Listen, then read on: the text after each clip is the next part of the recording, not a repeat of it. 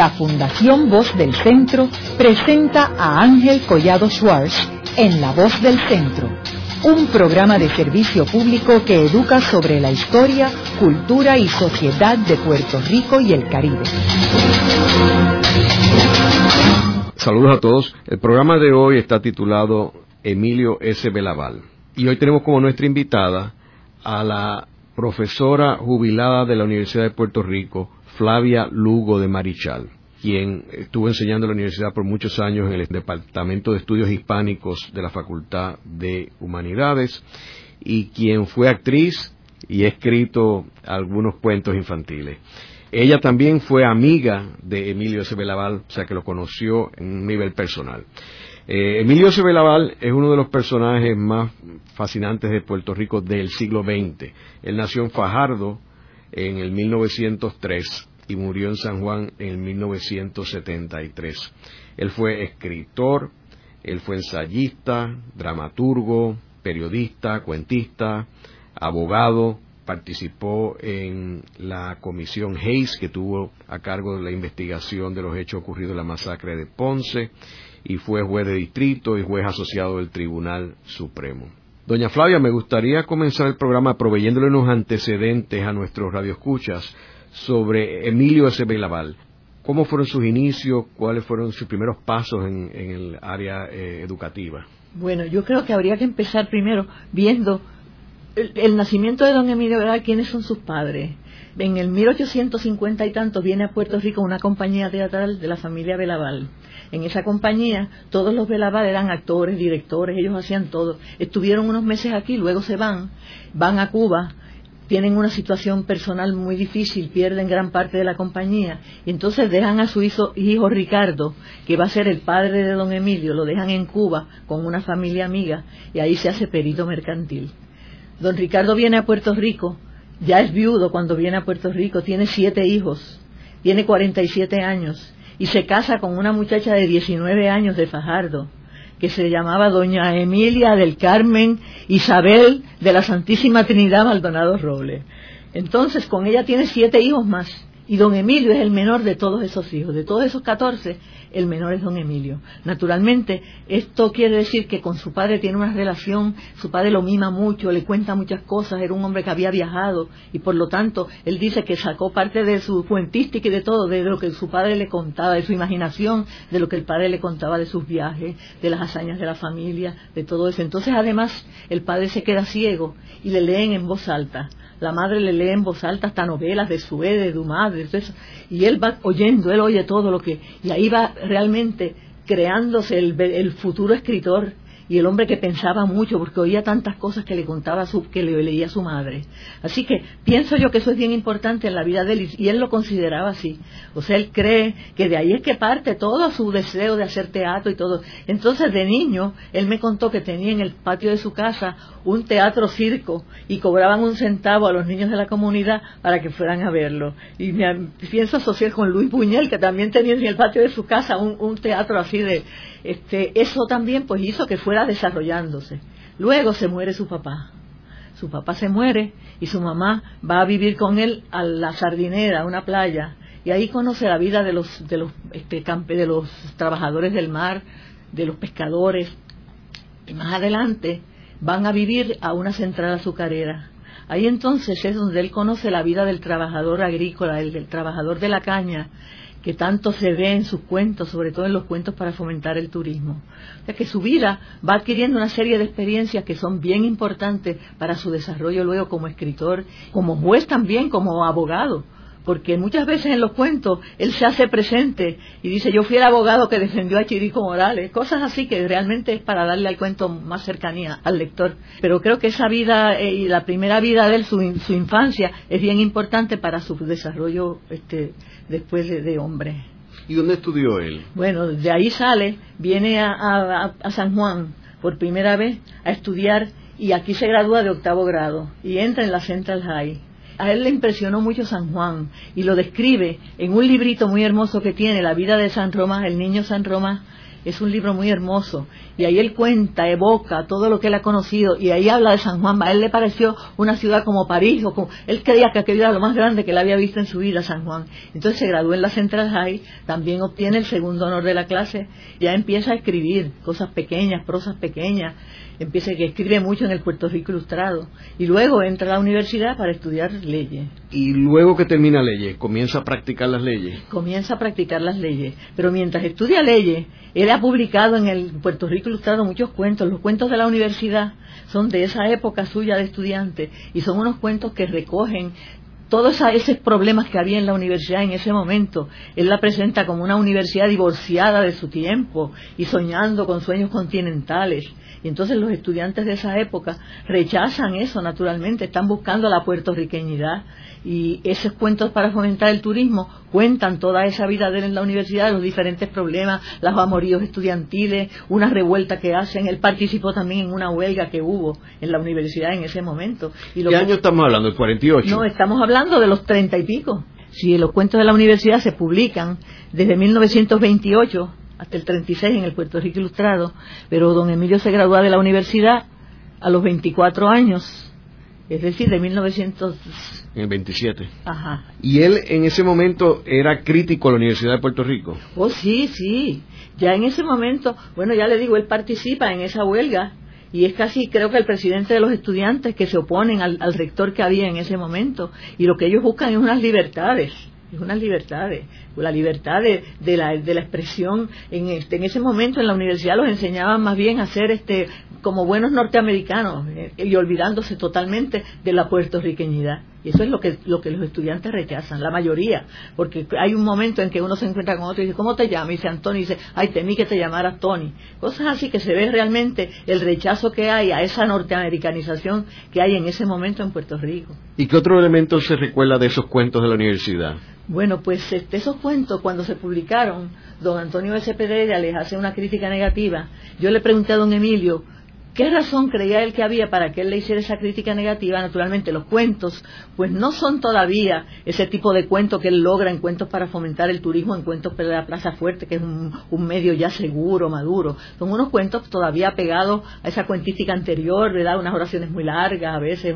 Pero don Emilio me dijo a mí que lo que había molestado en esos cuentos es que él trata un poco el tema del sexo. Digo, tratado de una manera que hoy no sonrojaría a nadie, ¿verdad? Pero que en aquella época aparentemente se, fue, se vio como una cosa un poco fuera de lo, de lo corriente, ¿verdad? Y tienen una crítica un poco bastante negativa de parte de Antonio S. Pedreira. Pero en esos cuentos, pues se, se cogen diferentes temas, ¿verdad? El tema de, de, la lucha por la libertad, el tema del amor eh, que empieza, el amor más o menos erótico. O sea, son unos cuentos que recogen más o menos todos los problemas que tienen los estudiantes de ese momento. ¿Y él estaba envuelto en alguno de los partidos políticos en aquel momento? Bueno, yo en ese momento, yo no sé realmente, pero naturalmente dentro de él lo que había era un independentista, ¿verdad? Este, en ese momento, cuando empieza esa lucha, porque él, eh, dice Luis Rafael Sánchez que en don Emilio Belaval hay, en cuentos de la, de la universidad, un hambre de libertad en cuentos para fomentar el turismo, un hambre de justicia elemental y en cuentos de, la Plaza Fuerte, un hambre de identidad. O sea, en él siempre hay como una rebelión, como un deseo de lograr unas cosas que realmente no están, no están aquí, no hay aquí, no las encuentra. Pero yo pienso que en él vivía un independentista, en ese momento por lo menos. Luego, naturalmente, pero si usted lee una carta que le escribe a don Luis Muñoz Marín en el 1953, usted verá las cosas que él dice, después le voy a citar un poquito de eso. Porque tenemos que recordar que en esta época, en el 1932, es cuando Pedro Albizu Campos se inserta en la política, que corre como candidato al Senado por el Partido Nacionalista, eh, que no gana, ¿verdad? Pero entonces ahí él decide, pues, no seguir la ruta electoral. Así que coincide toda esta efervescencia de Pedro Albizu Campos y el nacionalismo con esta época que le está escribiendo. No parece así, pero sí hay una revuelta en la universidad y ellos resultan, los, los vencen, ¿verdad? Ellos, los de la policía. Y entonces él termina ese cuento diciendo, Dios tenga misericordia de ti, desventurada tierra inocente. O sea, ahí se ve un ansia de libertad. no habla nunca de la cosa del nacionalismo, ni, yo nunca, ni, ni personalmente, nunca lo vi decir algo sobre eso, ¿verdad? Pero, pero creo que sí que existía dentro de él ese sentimiento. Y luego que él se gradúa de la universidad, de la Escuela de Derecho, ¿qué hace él? Empieza como abogado y luego usted sabe que llega a ser juez de la Corte Suprema y desempeña muchos puestos. Además, en ese momento él se incorpora de una manera increíble a la cultura de Puerto Rico, haciendo obras de teatro en el Ateneo, haciendo obras de teatro en el Casino de Puerto Rico como director, como actor, este, como escritor. Él sigue escribiendo. Fíjese que él publica, por ejemplo, en el Puerto Rico Ilustrado, un poco después de los cuentos de la universidad, él publica 19 cuentos, creo que son para fomentar el turismo, que los publica en el Puerto Rico Ilustrado, y es toda esa época, del treinta y pico al cuarenta y algo. Ahora, él escribe estos libros mientras está ocupando las posiciones en la judicatura. Oh, sí. No, bueno, los primeros, el primero no, ¿verdad? no, el de la universidad no, pero los otros. Y cuentos para fomentar el turismo todavía. Nueve cuentos que se publican, de que son hasta 1942, algo así. Ahora, cuentos de la Plaza Fuerte, ya sí él está incorporado a la cosa de la judicatura, y, que es un, libro precioso y además el más maduro de su arte como cuentista, ¿verdad? Ahora, vamos a entrar en, lo de los cuentos para fomentar el turismo, que yo recuerdo que yo los leí hace unos años y me impactó muchísimo, porque, de hecho, me impactó desde el título, porque él le ponía ese título, y entonces los cuentos en sí. Vamos a, compartir con los radioescuchas sobre esos cuentos. Bueno, pues mire, cuentos para fomentar el turismo, todos los termina él, los primeros que escribe, Made in Puerto Rico. Es una cosa tan extraña, ¿verdad? Y naturalmente no es a fomentar el turismo a lo que él desea, es a, denunciar lo que estaba pasando en Puerto Rico en ese momento. Ese es el título, por eso allá hay una ironía, ¿verdad? Una tremenda ironía. Entonces todos esos cuentos, los temas que tratan, por ejemplo, el tema de la injusticia social, el tema del latifundismo, o sea, cuando la caña se va apoderando de todo, que sube hasta los montes la caña, el tema de la prostitución, que hay un cuento estupendo, el tema de la educación, el tema de la educación que hay a través de su vida. Por ejemplo, ese cuento, el la conversión de la maestrita Rulimpín en los Estados Unidos, de todas esas cosas a los niños, lo que comen allí, que los niños tienen las, mejillas como con melocotones, de rosado, todas esas cosas, a unos ibaritos que se están muriendo de hambre, porque es la época de la depresión, es una, una cosa terrible. Y entonces, poco a poco, ella se va dando cuenta de que a los niños hay que darles una pedagogía vinculada al ambiente en que viven, hablarles no de ovejitas, sino de cabritas no de, melocotones, sino de quenepas, de caimitos, de todo lo que hay allí. Y entonces poco a poco ella va cambiando totalmente su visión de la educación. Y cuando la van a, visitar del departamento de instrucción le dan una nota deficiente, porque no sigue lo que había planeado Gallardo en la escuela, que era crear buenos ciudadanos norteamericanos. Ese es uno de los cuentos mejores. Yo le siento a los estudiantes que yo tenía en la universidad que sabía que estaban estudiando en pedagogía, les decía, léanse ese cuento, que es bueno que ustedes se den cuenta de cómo debe ser la educación una educación totalmente alejada de lo que uno tiene, de lo que uno vive, es una educación que no sirve para nada, ¿verdad?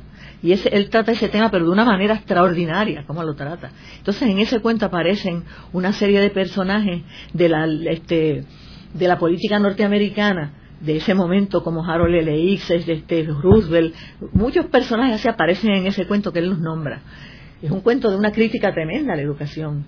Y entonces también, pues por ejemplo, las centrales azucareras aparecen ahí muy, muy mal, ¿verdad? Por ejemplo, el capataz buena persona montada en caballo blanco, que son los capataces aquellos este, que, que, abusaban, hasta le hacían que los obreros los dejaran tener sus mujeres y todas esas cosas.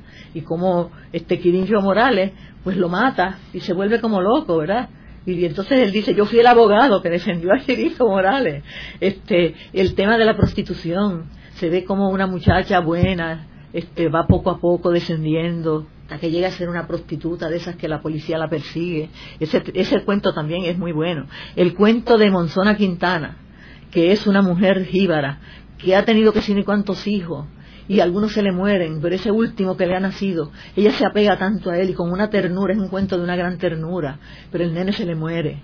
Entonces él termina también el cuento diciendo, en mi tierra la que pare cría, aunque se le, el niño se le muere en los brazos.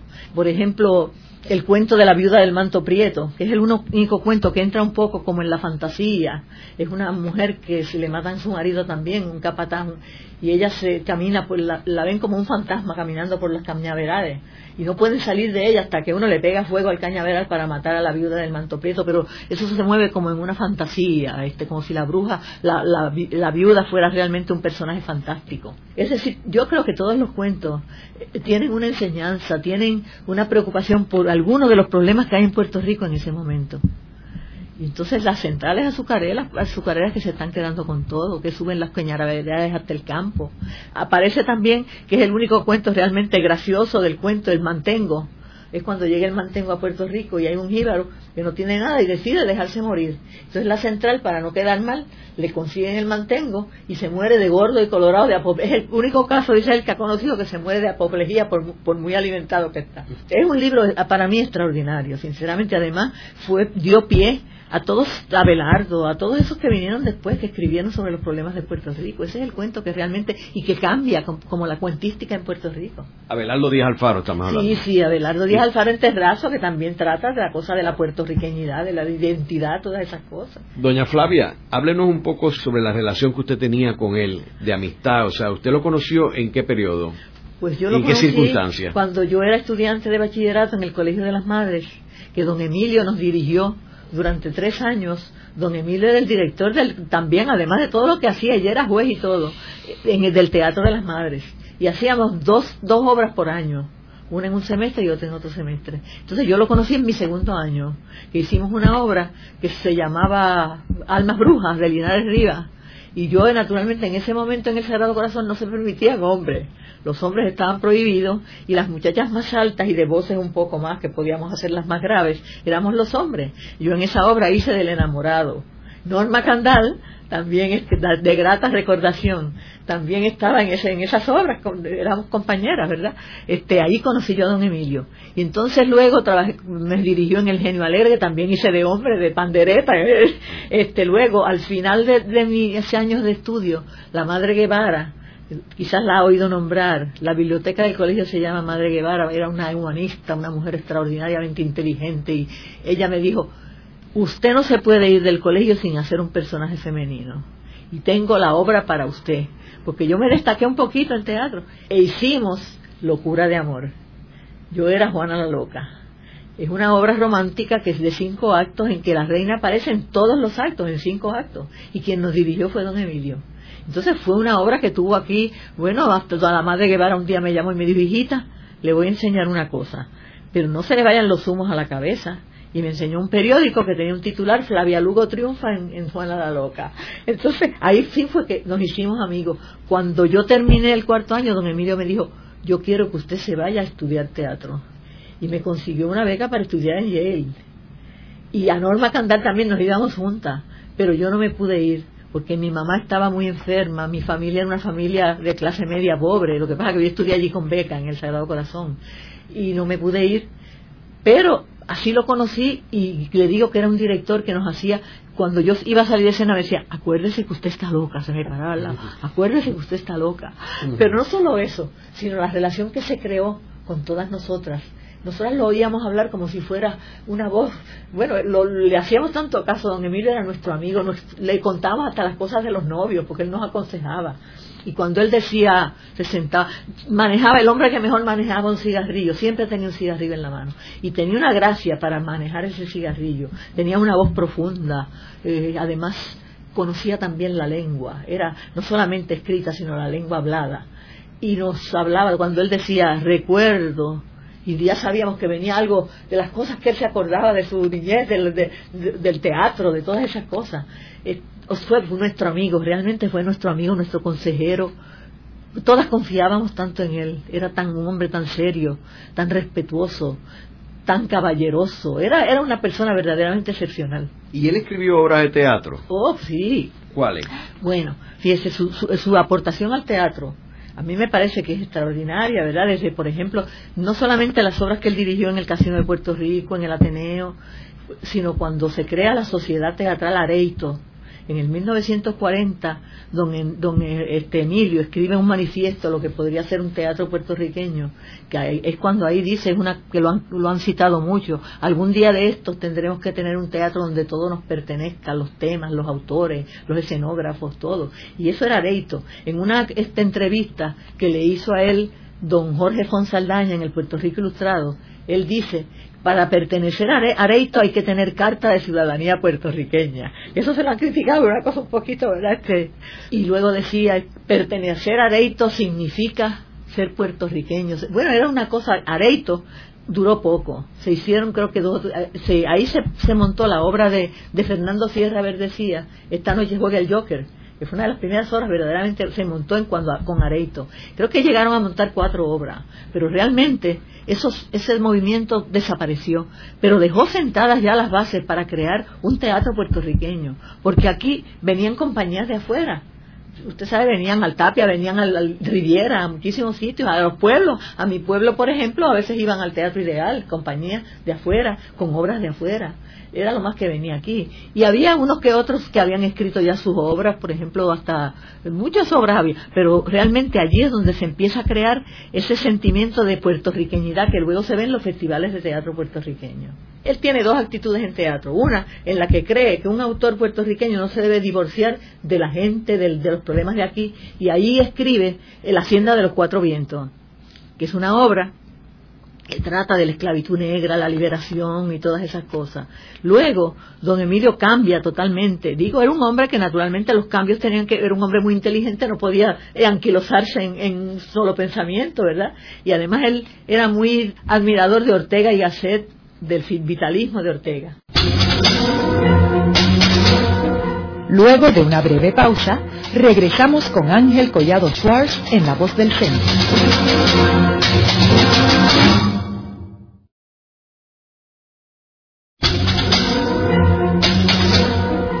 Regresamos con Ángel Collado Schwartz en La Voz del Centro. Continuamos con el programa de hoy titulado Emilio S. Belaval, abogado, ensayista, dramaturgo, periodista y cuentista. Hoy con nuestra invitada, la profesora jubilada Flavia Lugo de Marichal, quien enseñó en el Departamento de Estudios Hispánicos de la Facultad de Humanidades de la Universidad de Puerto Rico. Doña Flavia, estábamos hablando en el segmento anterior sobre un cambio que tuvo don Emilio. Habíamos dicho que en la Hacienda de los Cuatro Vientos él está ante la primera actitud que él tiene del teatro, o sea que el teatro no se puede dar de espaldas a la realidad puertorriqueña, pero naturalmente es un hombre que tiene una, inteligencia, lee muchísimo, conoce muchísimo, tiene que ser una persona que cambie, ¿verdad? No puede ser, no se puede quedar inmóvil ante los cambios, y naturalmente luego empieza a escribir unas obras eh, filosóficas de problemas trascendentales del mundo entero, o sea que ya no es que le dé la espalda a los puertorriqueños, jamás, pero sin embargo ya sus obras tienen, tienen un cambio y naturalmente se vuelven un poco, yo diría un poco pesadas. No se han presentado mucho en teatro por eso, porque llegan a ser unas obras como la filosofía que carga mucho en los pensamientos de él y todo y naturalmente por eso esas obras quizás no han tenido el éxito que han debido tener porque son obras muy bien escritas y con unos personajes muy bien trabajados pero sin embargo ya él se aparta totalmente de eso y él dice pues que una verdad anquilosada no es una verdad o sea no se puede anquilosar el ser humano tiene que seguir cambiando de acuerdo con los tiempos. Y entonces él responde a eso pero sin embargo, en sus cuentos siempre lo que más enfatiza él es la puertorriqueñidad, la identidad puertorriqueña. Doña Flavia, estamos hablando sobre la época cuando él nace, en 1903. Quisiera regresar a ese tema. ¿Qué estaba sucediendo en Puerto Rico en el 1903? Bueno, tenemos muy cercano la invasión norteamericana, muy cercana, la invasión norteamericana, la guerra hispanoamericana y naturalmente por el Tratado de París, pues nosotros pasamos a ser parte de los americanos. Está también cercano el huracán de San Siriaco, que fue un desastre para Puerto Rico, un desastre mayúsculo.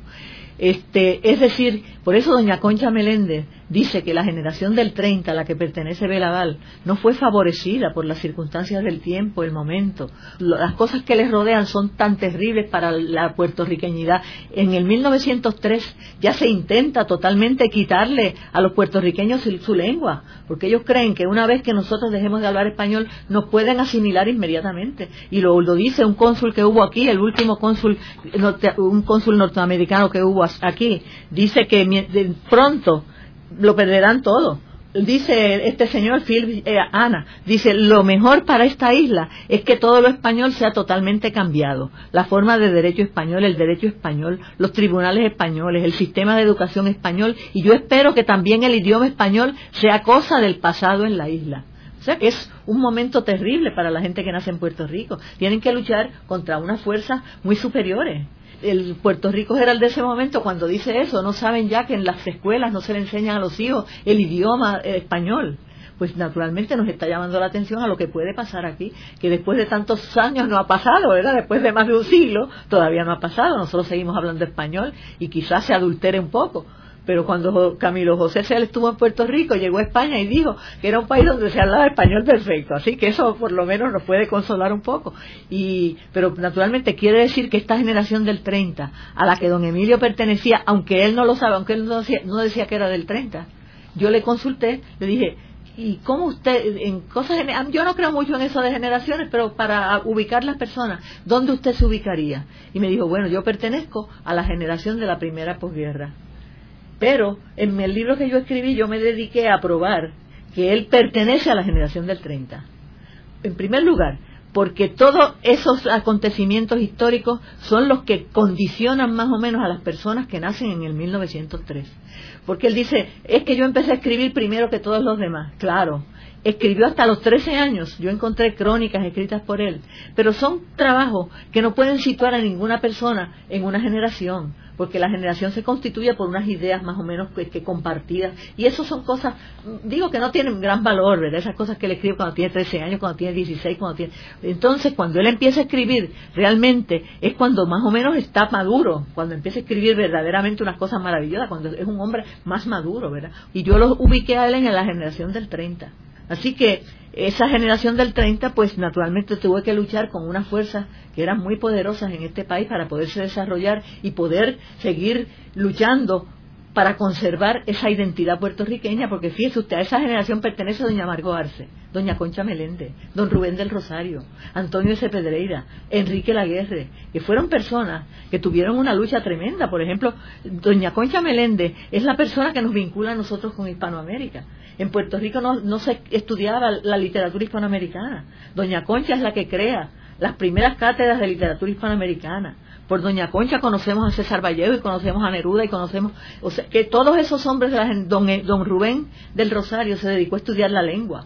Es decir, que cada uno tiene un aspecto bien importante, pero que siempre se ve la preocupación por la identidad puertorriqueña. Y dentro de ese grupo ¿Cómo, ¿Cómo usted situaría a Belaval, o sea, dentro de este grupo, de esta generación? ¿En qué se distingue él o en qué se diferencia él de estos otros personajes? Bueno, en primer lugar, yo creo que Belaval es de ellos el que ha abarcado más campos, más campos, por ejemplo, él es autor dramático, actor, director de teatro, él es cuentista, él es ensayista extraordinario también, un hombre que se dedica a dirigir teatro, es quizás el, hombre que más importancia tiene en la creación de un teatro puertorriqueño. Es decir, yo creo que es la persona que más abarca, porque por ejemplo doña Margot pues, es una gran ensayista, una gran profesora maravillosa que creó, formó a tanta gente, yo fui su alumna y, le doy gracias a Dios y la quise como, bueno, este, todos ellos, y don Rubén se dedicó a la lengua, pero don Emilio este, quizás abarcó más campos del saber, más campos en que pudo eh, tener más influencia, por ejemplo, hasta desde, desde la judicatura. Don Emilio, desde la judicatura, defiende la lengua. En un caso que hubo en Bayamón, creo que fue que se quería inscribir un caso en inglés y entonces el, el de la propiedad de Bayamón protestó por eso. Y hubo un caso una, en, corte y don Emilio dijo que en un país que se hablaba español no era posible inscribir algo solamente en inglés cuando muchas de las personas que había aquí no, no, entendían el inglés. Y, cuando estuve en el Consejo de Educación Superior, dijo que cada una de las asignaturas que se enseñaban en la Universidad de Puerto Rico debían ser en el lenguaje de Cervantes, solamente el inglés que no fuera en el lenguaje de Cervantes. Pues, es decir, que hasta en eso también entró en la defensa de la lengua yo sinceramente creo que es que abarca tantos campos del saber en ese en ese momento que los demás casi todos tienen sus grandes especialidades maravillosas. Por ejemplo el hecho de que doña Margot Arce es la persona que escribe el primer libro maravilloso sobre Garcilaso de la Vega cosa pero en cuanto a abarcar más el ámbito cultural es don Emilio Estábamos hablando de que él estuvo en la judicatura durante, fue la década del 60, ¿verdad? Sí. Sí, sí, Ahora, obviamente él vivió durante todo este periodo que se lanza el Estado Libre Asociado y la figura de Muñoz Marín. Tiene que haber estado nombrado por el Partido Popular que estaba en el gobierno, ¿verdad? ¿Cómo él armonizaba esta puertorriqueñidad y este fervor independentista con todas estas posiciones que él tenía dentro del gobierno? ¿Él escribió algo sobre eso? Pues le voy a decir, tengo unas cartas que don Emilio, por ejemplo, no quería aceptar la judicatura. no quería de ningún modo aceptar la judicatura. Y, la razón que expone es, la única razón que tengo para presentar cuando renuncia, dice mi renuncia, es la absoluta incompatibilidad que existe entre la concepción que yo tengo de lo que debe ser una judicatura y lo que ha resultado ser esta especie de clericato judicial creado por la ley número 11 de 1952 y el reglamento propuesto por el Tribunal Supremo de Puerto Rico para llevar a cabo sus fines.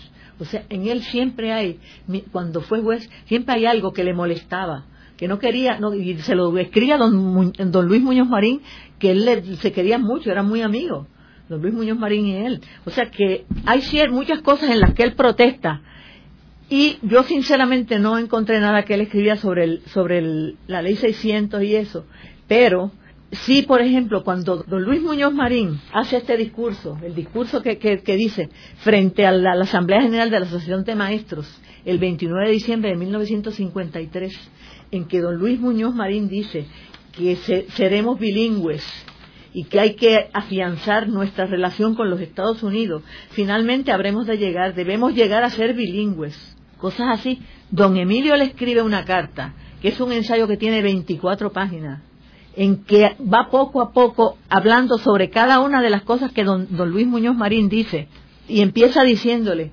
cuando yo escribí los problemas de la cultura puertorriqueña, siempre pensé que nosotros todavía podíamos salvar todo lo que teníamos. En este momento no, no estoy tan seguro de eso. Entonces, en esa carta ensayo, que él va Er, haciendo un análisis de, la, de, lo que es la ciudadanía, de lo que es la lengua. Dice, un, pueblo no puede tener dos culturas, un pueblo no puede tener dos lenguas, tiene que haber siempre una, la vernácula, que sea la primera.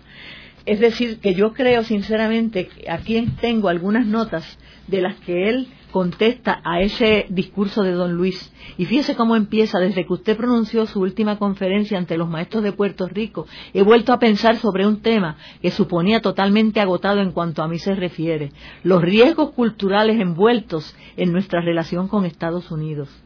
Cuando en 1935 publiqué los problemas de la cultura puertorriqueña, me sentí absolutamente seguro de que la cultura puertorriqueña tenía la suficiente vitalidad para subsistir por sí misma dentro de las condiciones más adversas. Confieso que en 1954 no me siento tan seguro.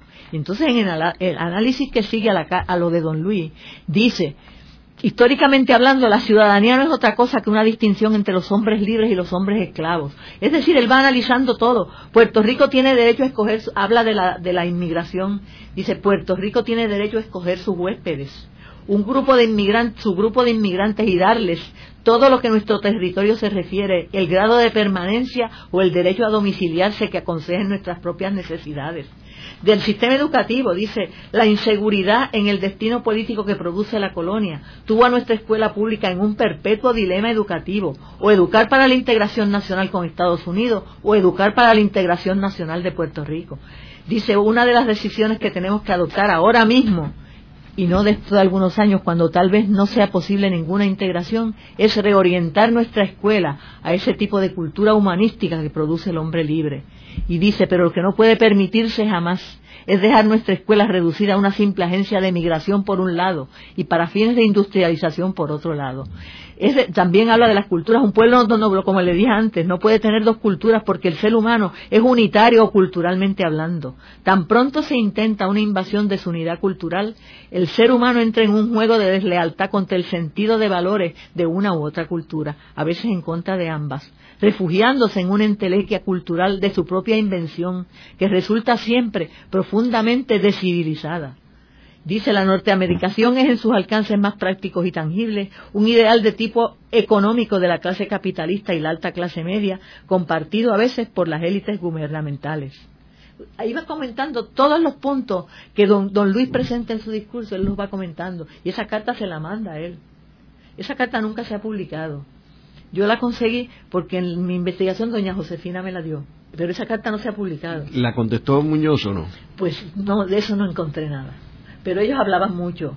Encontré cartas en que él le decía, le envío tal libro para que me lo... Y ellos se reunían después a comentar los libros que don Emilio escribía. O sea, su amistad fue muy grande. Y el mismo, Muñoz también lo regañaba a él a veces.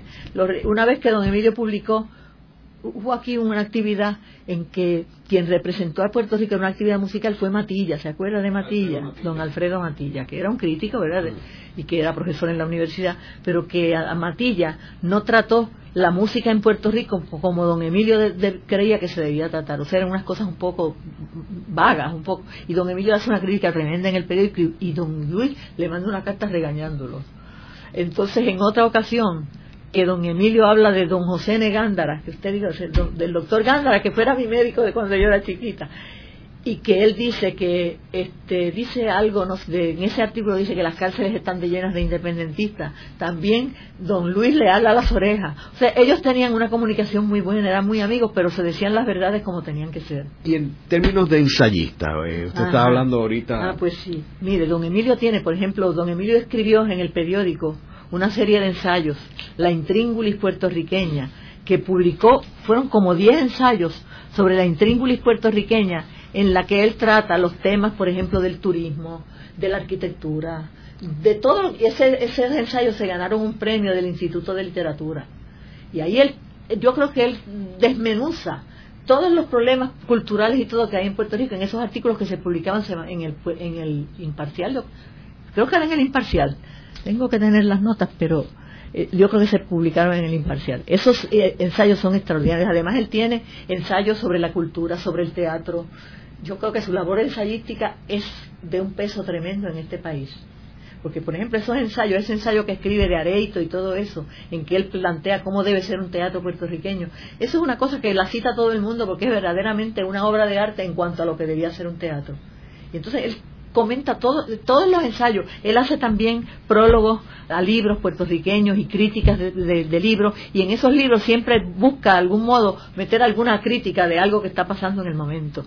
Es decir, él fue un ensayista extraordinario. Yo he sacado varias citas de ensayos de don Emilio que me parecen bien importantes para cualquier puertorriqueño y sobre todo en este momento en que estamos viviendo, por ejemplo, esto que he sacado, no me acuerdo de qué, ni siquiera copié el título del ensayo del que lo saqué, pero dice él, mientras se resuelve el problema político, no hay razón ninguna por, la, por lo cual el puertorriqueño no se ponga en paz consigo mismo, no sueñe con un patrón suyo, donde pueda ser lo más culto, lo más viril y lo más espiritual que pueda, y no ambicione para sí un perfil y una ideología y un modo de actuar que los reconcilie con su historia.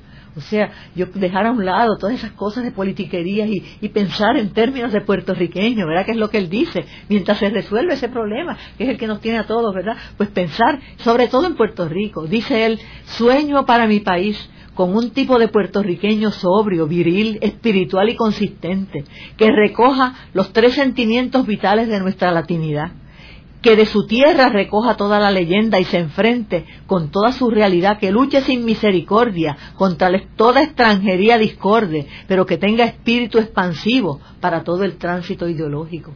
O sea, que no nos cerremos lo nuestro nada más, que, que, nos abramos al exterior, pero siempre pensando en que lo nuestro es que verdaderamente nos debe importar.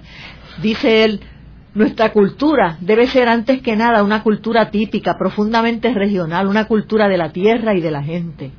Es decir, que se pueden sacar ideas de don Emilio, de todos los, ensayos que él ha escrito sobre la cultura, sobre el teatro, sobre la... de todo, se pueden sacar pensamientos que pueden ayudar al puertorriqueño a pensar un poco, a no volvernos locos siempre peleándonos con otros, sino entendernos qué es lo que verdaderamente debíamos hacer para poder resolver todos nuestros problemas si nos entendiéramos, ¿verdad? Era un hombre de una gran inteligencia, de una gran, era un hombre muy, pensaba mucho todo lo que decía, él se quedaba pensando, en la lejanía casi, y siempre las cosas que nos decía eran cosas que tenían un gran peso para nuestra formación, por ejemplo, de estudiantes en aquella época, pero para la formación de todo un pueblo. Él tenía una gran preocupación por la formación espiritual del pueblo, y sin esa espiritualidad no se puede conseguir las cosas si uno va pensando nada más en lo material. Era un hombre que lo material no le llamaba la atención. Don Emilio era desgarbado, andaba eh, con unas chaquetas. Era un hombre que lo material para él no tenía importancia ninguna. Era un hombre de una gran espiritualidad. Y yo creo que en esos ensayos se encuentra todo ese pensamiento, se, se debía volver a editar y que la gente lo leyera, que lo leyeran en las escuelas que se dieran cuenta de que, y esto digo, fíjese, don Emilio murió en el 72, ¿verdad? En el 72, en el Viernes Santo del 70. Pero es un pensamiento que a pesar de que han pasado tantos años, todavía tiene una vigencia para todos nosotros, para todos los que creemos en un Puerto Rico mejor, en un Puerto Rico que supere una serie de dificultades que tenemos de lucha, porque él creía en la paz, en, hacer las cosas a través de las ideas, no a través de la lucha ni nada de eso. Luego de una breve pausa, regresamos con Ángel Collado Schwartz en La Voz del Centro.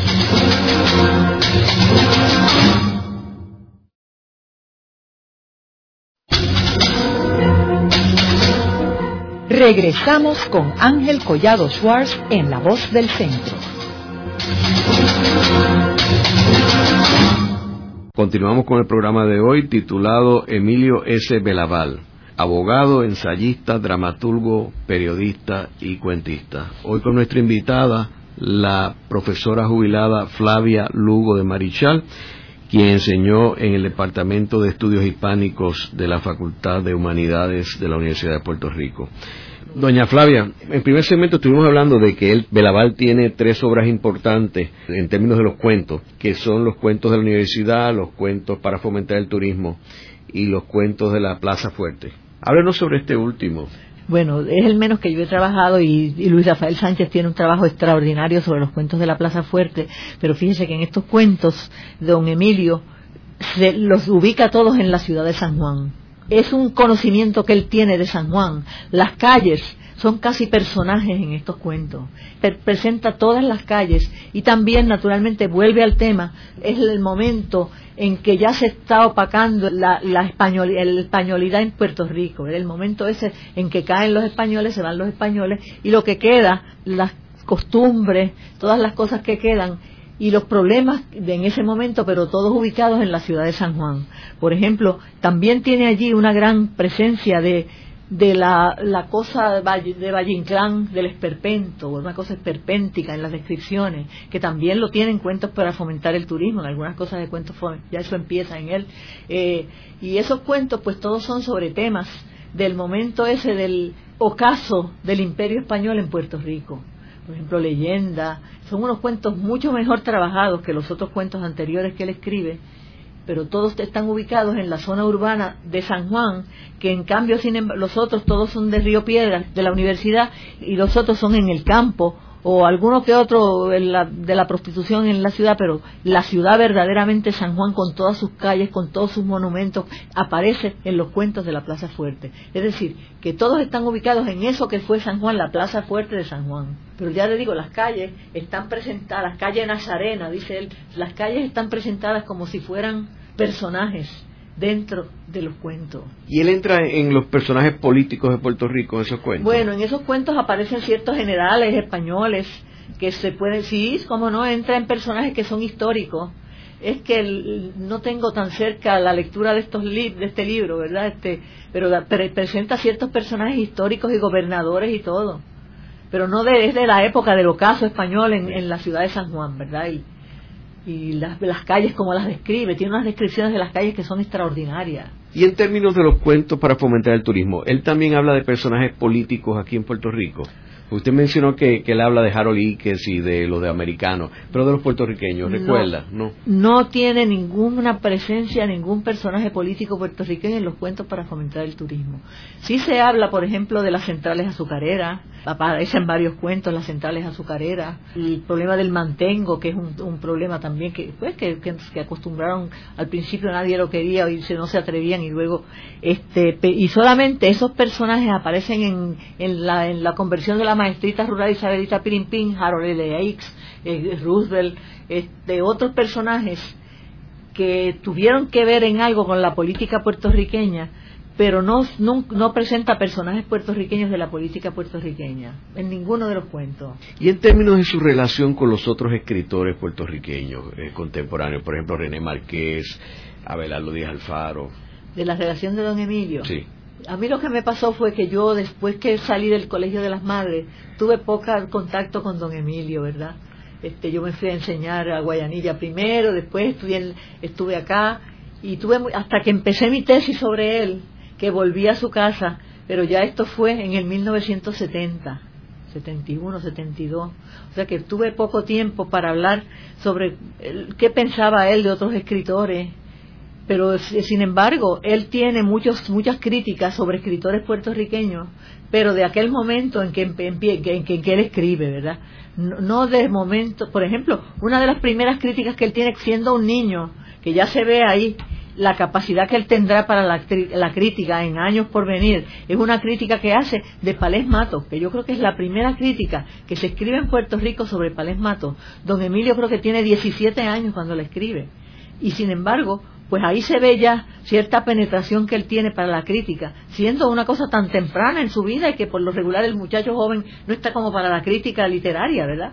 y sin embargo él tiene varias este, cosas así escritas muy temprano en su juventud y que sin embargo tienen ya un valor y por ejemplo él escribe para el, el esta noche juega el Joker de Fernando Sierra Verdecier escribe una crítica muy buena él era muy amigo de don Fernando Sierra Verdecier y es de los que presenta en el Ateneo él las veces que yo hablé con él su, por ejemplo, de René Marqués, él tenía una opinión extraordinaria también, ¿verdad? Naturalmente, pues René, pues a pesar de que las primeras obras, pues, pero es de los grandes dramaturgos que ha producido Puerto Rico, ¿verdad?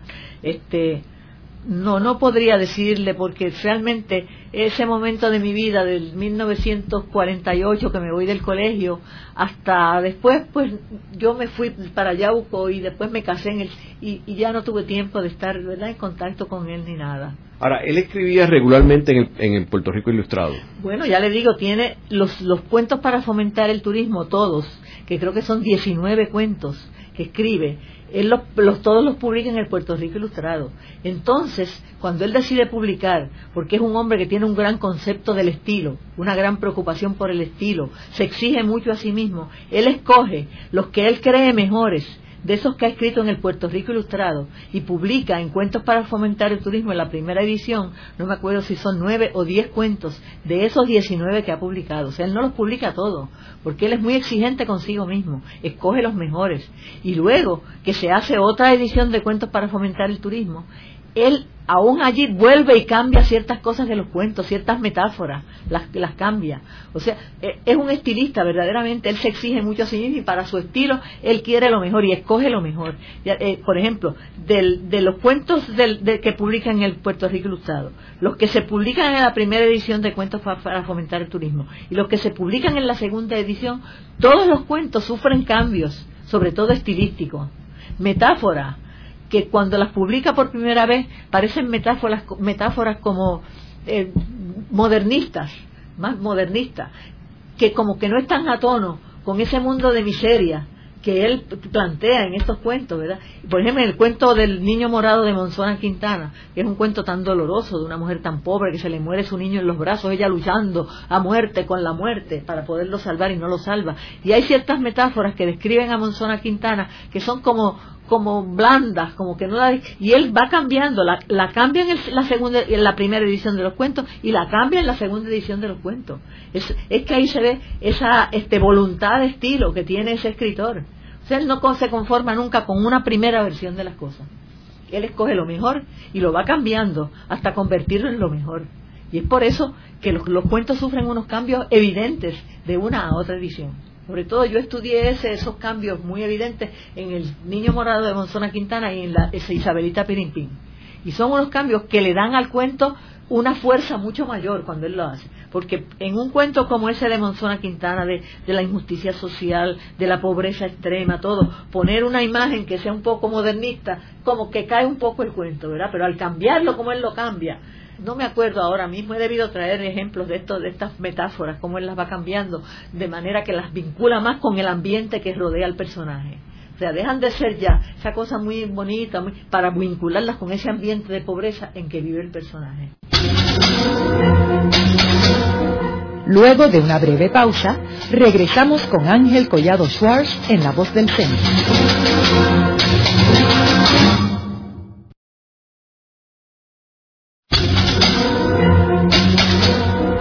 Continuamos con la parte final de La Voz del Centro con Ángel Collado Schwartz.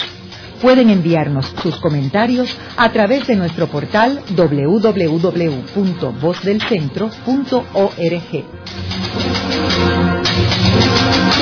Continuamos con el programa de hoy titulado Emilio S. Belaval, abogado, ensayista, dramaturgo, periodista y cuentista. Hoy con nuestra invitada, la profesora jubilada Flavia Lugo de Marichal, quien enseñó en el Departamento de Estudios Hispánicos de la Facultad de Humanidades de la Universidad de Puerto Rico. Doña Flavia, como sabemos, otro de los cuentistas más importantes del Caribe y quizás de América Latina es Juan Bosch, quien vivió en Puerto Rico cuando tuvo que irse en el exilio de, desde Santo Domingo y él estuvo enseñando en la Universidad de Puerto Rico. ¿Qué relación había entre Juan Bosch y Emilio S. Belaval? Bueno, yo sé que ellos fueron muy amigos y que se, han escrito cartas. Juan Bosch hizo una crítica de unos cuentos de don Emilio. Y don Emilio sigue al pie de la letra cuando Juan Bosch escribe sobre la técnica del cuento, que una de las cosas que él dice es que un cuento, lo más importante en un cuento es saberlo empezar y saberlo terminar. Y don Emilio sigue al pie de la letra lo que dice Juan Bosch sobre los comienzos. Todos los cuentos, todos, yo diría que todos, no hay uno solo que, que tenga una falla en esto.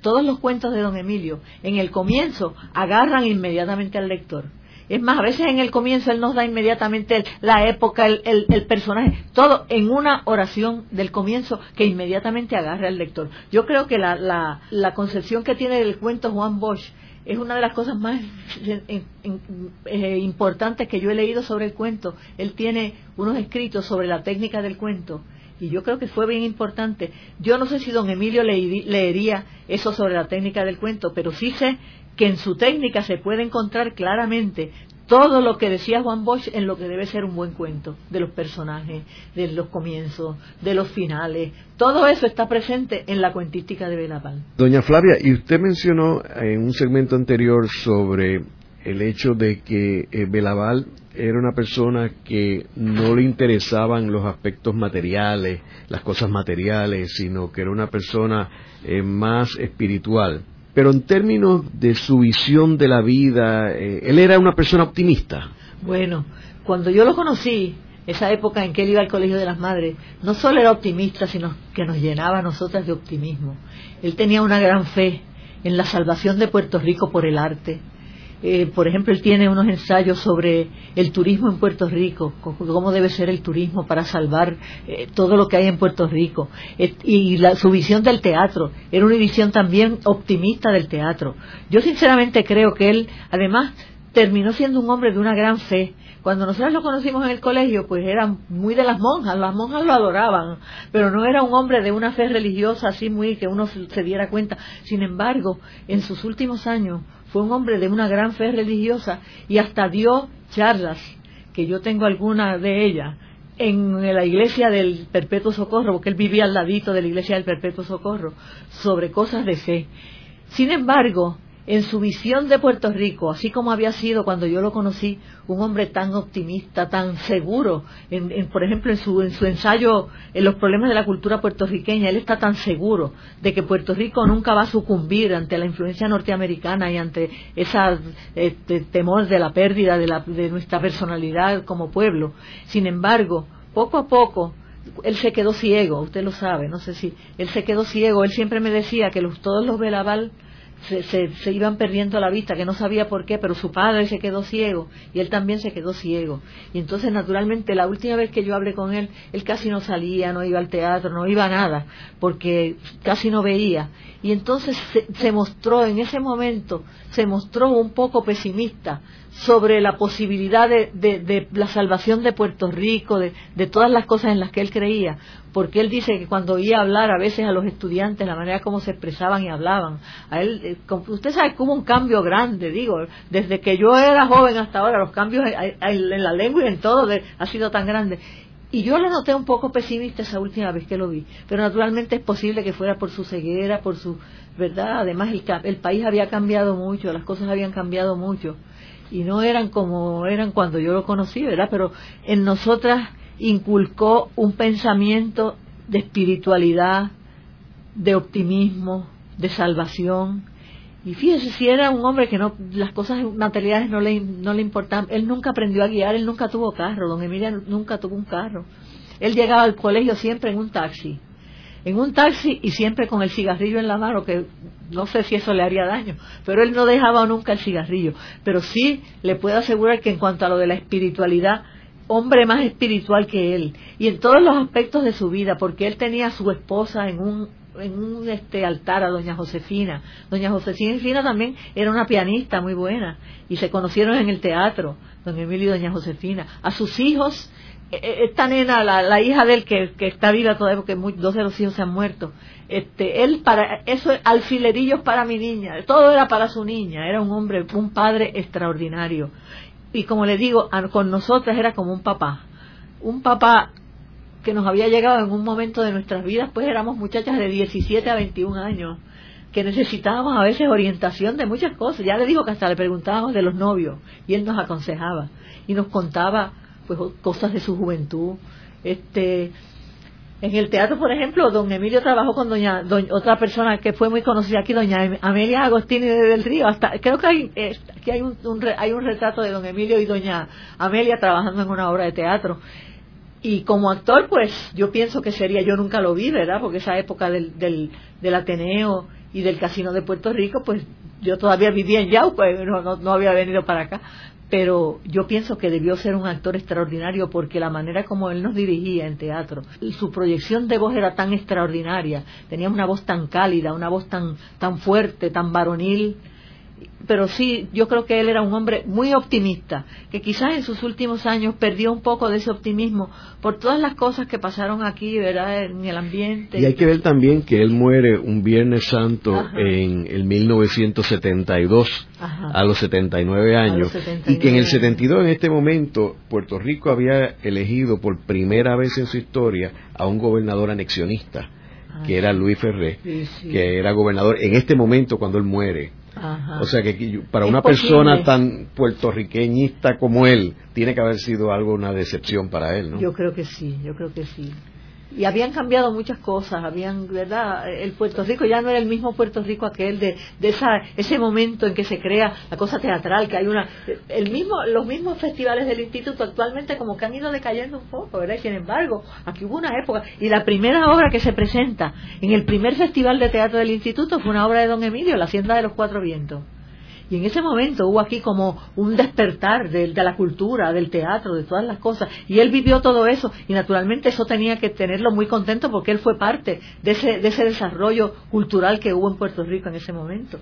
Y luego, como usted dice, sí, yo no me había percatado de eso, pero pienso que sus ideales no iban, ¿verdad? No estaban alrededor de eso que pasa en este momento. Y posiblemente eso fue también un gran golpe para ellos, ¿verdad? Para, para don Emilio y para todos los que habían estado en ese, hasta ese momento en Puerto Rico, que es verdaderamente el momento en que Puerto Rico se desarrolla más en todos los aspectos.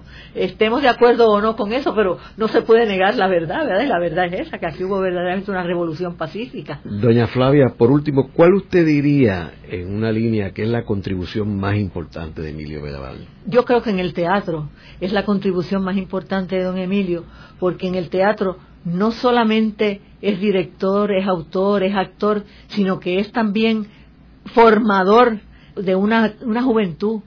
Y además de lo que él escribe en Areito es lo que sirve realmente para darle una continuidad a ese teatro puertorriqueño como lo hace después los festivales del Instituto de Cultura. Así que es que el padre, bueno, dice Alejandro Tapia es el padre del teatro, que es el primero que dicen que es el padre del teatro, que es el primero que escribe, pero don Emilio es el padre de esa de ese momento teatral que hubo en Puerto Rico que nos llevó a tener todos esos festivales de teatro que han sido tan buenos para, para el desarrollo de la cultura y del teatro en Puerto Rico. En el programa de hoy hemos discutido la figura de Emilio S. Belaval, quien ha sido uno de los personajes más interesantes e importantes del Puerto Rico del siglo XX, una persona que era un conocido jurista, un miembro del Tribunal Supremo y que fue un gran escritor, con sus cuentos y con sus obras teatrales y que, como dice doña Flavia, hizo una gran contribución al teatro puertorriqueño. Doña Flavia fue amiga de él, fue profesora de la universidad y preparó su tesis de maestría sobre el personaje discutido en el programa de hoy. Muchas gracias, doña Flavia. Muchas gracias a usted. Esta ha sido una producción como servicio público de la Fundación Voz del Centro. Los invitamos a sintonizarnos la próxima semana a la misma hora. Y recuerden que pueden adquirir el libro Voces de la Cultura en su librería favorita o en nuestro portal.